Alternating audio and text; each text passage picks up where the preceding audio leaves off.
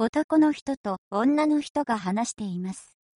女の人は、どうしてボーイフレンドと別れることになりましたか？